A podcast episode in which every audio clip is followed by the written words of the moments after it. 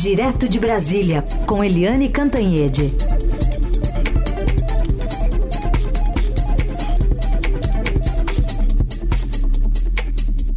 Oi, Eliane, bom dia. Oi, bom dia, Raíssa e Carolina, ouvintes. Bom dia, Eliane. É muita coisa para a gente falar hoje nesses próximos minutos. E vamos começar com essa quinta-feira que foi decisiva para o destino então do ex-presidente.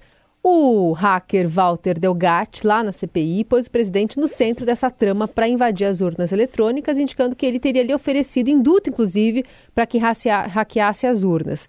A gente vai ouvir um trechinho é, da fala dele, falando especialmente sobre assumir uma autoria é, de crime a partir dessa participação envolvendo no grampo, de um suposto grampo que teria sido colocado é, nas comunicações do ministro Alexandre de Moraes. Eu falei com o presidente da República e, segundo ele, eles haviam conseguido um grampo, que era tão esperado à época, do ministro Alexandre de Moraes. Segundo ele, esse grampo foi realizado já, que teria conversas comprometedoras do ministro e ele precisava que eu assumisse a autoria desse grampo. Lembrando que, à época, eu era o hacker da Lava Jato, né? Então, seria difícil a esquerda... Questionar? Sim, questionar essa autoria, porque lá atrás eu havia assumido a Lava Jato, realmente fui eu, e eles apoiaram. Então a ideia seria o quê? O garoto da esquerda assumir esse grampo. Ele disse no telefonema que esse grampo foi realizado por agentes de outro país. Ainda disse assim, ó, se caso alguém te prender, eu mando prender o juiz. Bom, Eliane, muitas das falas né, precisam ainda ser é, embasadas com fatos, enfim, com comprovação. Fato que o próprio Delgatti deve depor hoje na Polícia Federal, mas são informações muito chocantes mesmo. É, é são chocantes e tem um efeito político, jurídico muito, muito fortes, né? O, esse hacker Walter é, Delgatti, ele jogou o Bolsonaro no meio da fogueira, num, uh, enfim, e, e linkou o Bolsonaro com toda a conspiração contra as eleições. Então vamos lá, né? O hacker esse Delgatti disse que, primeiro, foi ao Palácio da Alvorada, que é a residência oficial do presidente da República.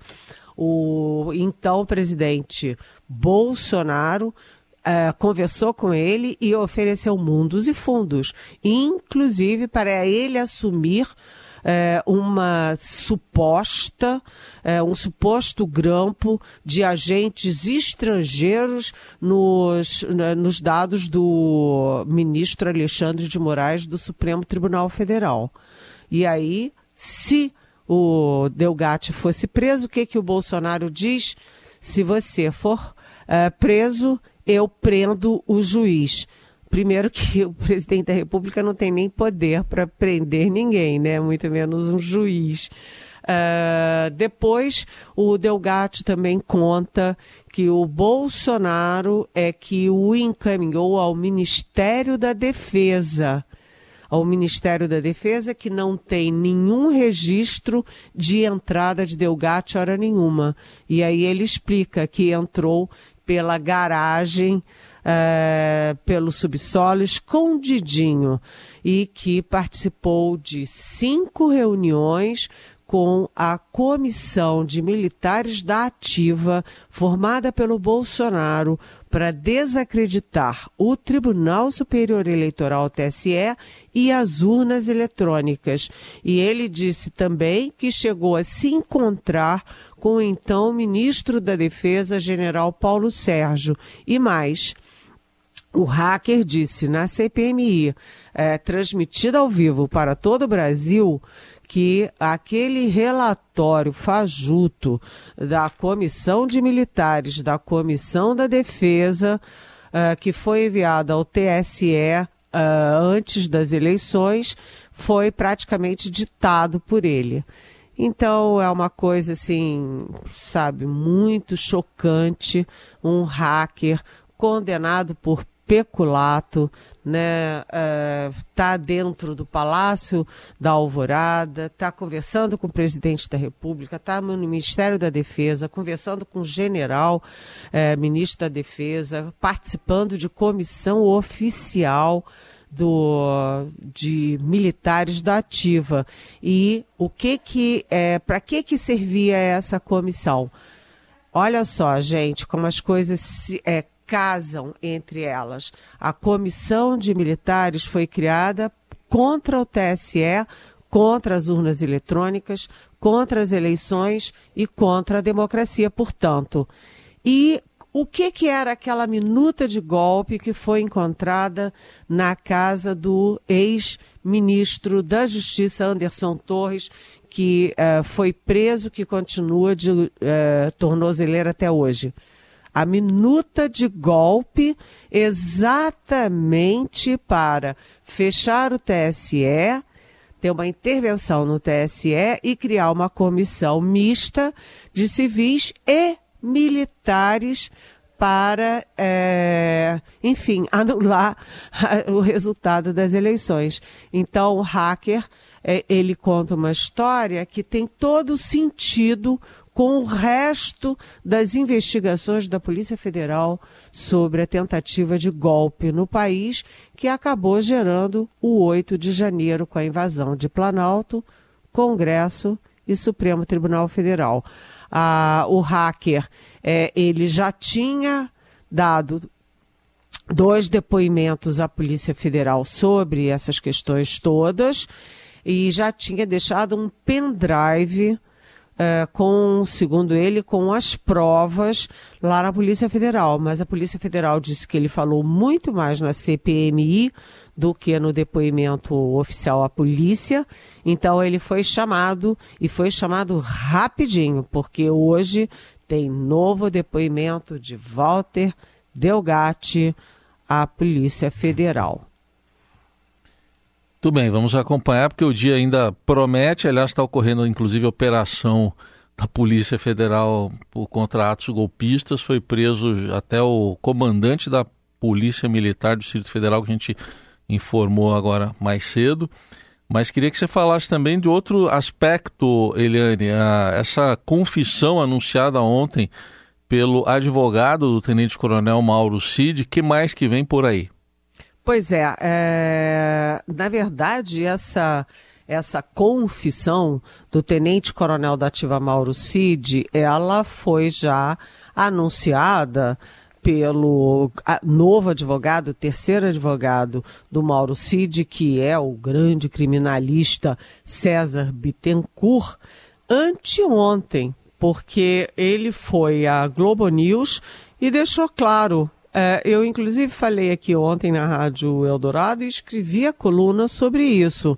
Ele disse o seguinte: olha, o meu cliente, Mauro Cid, é um militar. Militar cumpre ordens. Bem, aí ele disse: vai ficar claro quem é quem. Bem, o Mauro Cid é quem cumpre ordens e quem executa. E quem é que manda? Era o chefe do Mauro Cid, que era o presidente da República Jair Bolsonaro. Né? Então tem o executor e o mandante dos crimes. Na verdade é isso. E o, e o Bittencourt, ele diz que não é delação premiada, que é confissão. Mas imagina o que que vai acontecer. Na verdade, o Mauro Cid segurou as pontas uh, muito tempo, durante meses, né? Ele ficou matando no peito, mas uh, aquela busca e apreensão na casa dele, uh, na casa do pai dele na semana passada, e também a reação da mulher dele, que está muito desestruturada emocionalmente, aí quando veio a família Uh, é sempre assim, né? A família falou mais alto. Então, entre Bolsonaro e a família, Mauro Cid está ficando com a família. Agora, imagina o que, que ele tem para contar, porque ele tem toda a questão de compra e venda das joias no exterior. Ele tem toda a história da falsificação de atestados de vacina. Ele tem a história da, do vazamento criminoso de uma, uh, de uma investigação sigilosa da Polícia Federal. E ele tem que explicar todas aquelas, a minuta de golpe que estava no celular dele, as conversas com velhos amigos de Bolsonaro sobre golpe. Enfim, é, o Mauro Cid é explosivo para o Bolsonaro. Seguimos com o Jornal Dourado, Eliane Cantanhede conosco para falar sobre esses assuntos que estão deixando Brasília fervendo aí um roteiro tá, tá alucinante de acompanhar.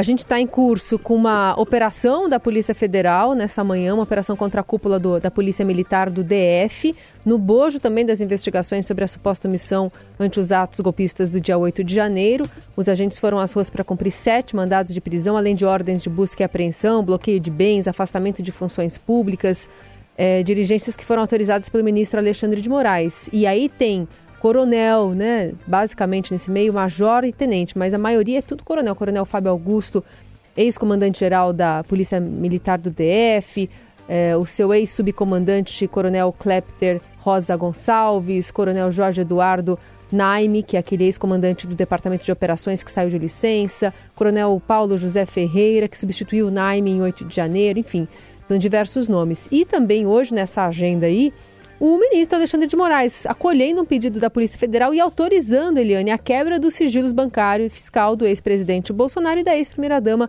Michele Bolsonaro, uma definição que estava para ser é, sinalizada aí desde o comecinho da semana e o foi ontem.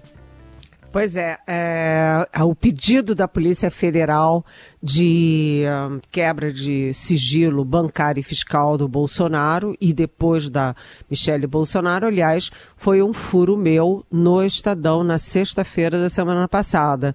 Uh, o furo de que a Polícia Federal pediu a quebra de sigilo. E uh, o, o Ministro Alexandre de Moraes autorizou ontem à noite a quebra de sigilo tanto de Bolsonaro quanto da Michelle. E isso, claro, é importantíssimo, porque o o Bolsonaro, ele é muito mais cuidadoso do que os outros, né? Os outros deixam rastro para tudo quanto é lado. Um guarda minuta de golpe em casa, o Mauro Cid guarda minuta de golpe no celular, eles trocam conversas golpistas para tudo quanto é lado, o, o ACF pega o recibo da recompra do, do relógio, enfim, os outros são descuidados e o Bolsonaro não o Bolsonaro, ele deixa os outros se queimarem e ele se protege.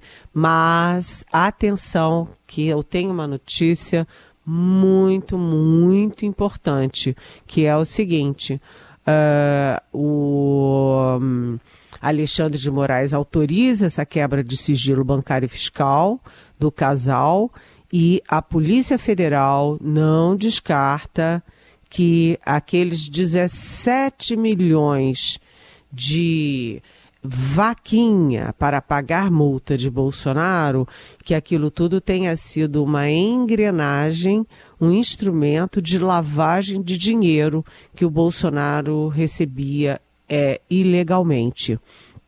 Por quê? Porque a gente fala só em joia joia, a venda da joia e tal, mas a venda da joia foi de um tempo em diante. E aquela movimentação de quase 12 milhões de reais do Mauro Cid e dos ajudantes de ordens do Bolsonaro em um ano e meio. Né? De onde vem esse dinheirão todo? De onde vem? Para onde foi esse dinheirão todo? Então, a Polícia Federal não descarta a hipótese de eles terem inventado essa vaquinha aí para lavar dinheiro, para justificar dinheiro com a família Bolsonaro, com o casal Bolsonaro. Então, tem muita coisa ainda pela frente é, e, claro, a título da minha coluna de hoje, que aliás não foi para a primeira página do Estadão, não entendi porquê, é A Casa Ruiu, a casa do Bolsonaro ruiu, gente. Falando em Bolsonaro, né, do que, que se espera daqui para frente bolsonarismo, para você comentar, a gente vai colocar para ilustrar o que disse a senadora Elisiane Gama, relatora da CPMI dos atos golpistas lá do 8 de janeiro, depois do depoimento do hacker Walter Delgatti Neto, ela diz que já há elementos, uh, fortes condições de pedir o indiciamento do ex-presidente Bolsonaro. A gente vai ouvir.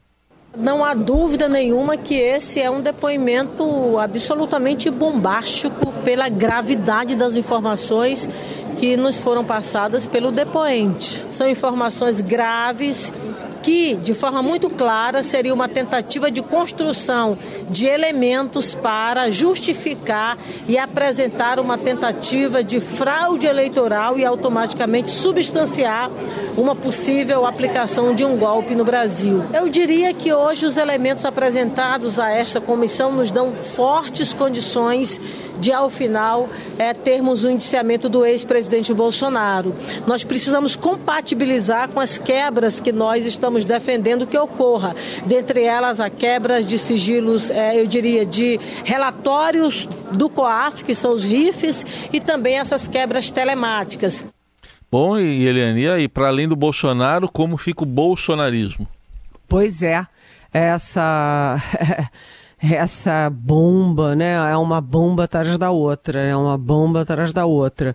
É, isso tudo está impactando o bolsonarismo. É, a gente vê o estrago que o Bolsonaro fez nas Forças Armadas, o estrago que ele fez é, no Palácio Planalto, nas políticas públicas, nas políticas sociais, enfim, a, como ele tornou o Brasil párea no ambiente internacional é, as coisas vão se juntando, né? São, vão se juntando. E tem também a questão da pandemia. Né? O Bolsonaro foi um aliado do coronavírus contra o povo brasileiro. Isso é ó, inegável. Se ele foi a, atrasou as vacinas, era contra a máscara, contra o isolamento social, ficou defendendo cloroquina, ele estava a favor do vírus contra a população. Então, isso tudo vai deixando o Bolsonaro numa situação muito complicada e mais, né? Uh, vem aí, olha só, atenção, vem aí, além do da quebra de sigilo do Mauro Cid, o filho, é, eles também têm o celular do pai dele, o general aposentado, general da reserva, Mauro Lorena Cid. Tem esse celular, pode ter muita coisa. Eles têm o pendrive do Walter Delgatti, que diz que ali estão provas do que ele diz. Eles têm aí a previsão da confissão do Mauro Cid é, em juízo.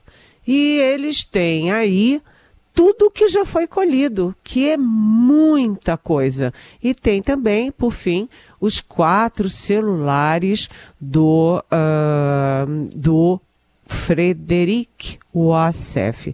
Gente, quatro celulares e um deles ele costumava dizer que era um celular exclusivo para falar com o então presidente Jair Bolsonaro. Agora eu queria citar aqui uma nota que diz muito dos últimos quatro anos do Brasil, que é uma nota da nossa colega Rosiane Kennedy, da coluna do Estadão.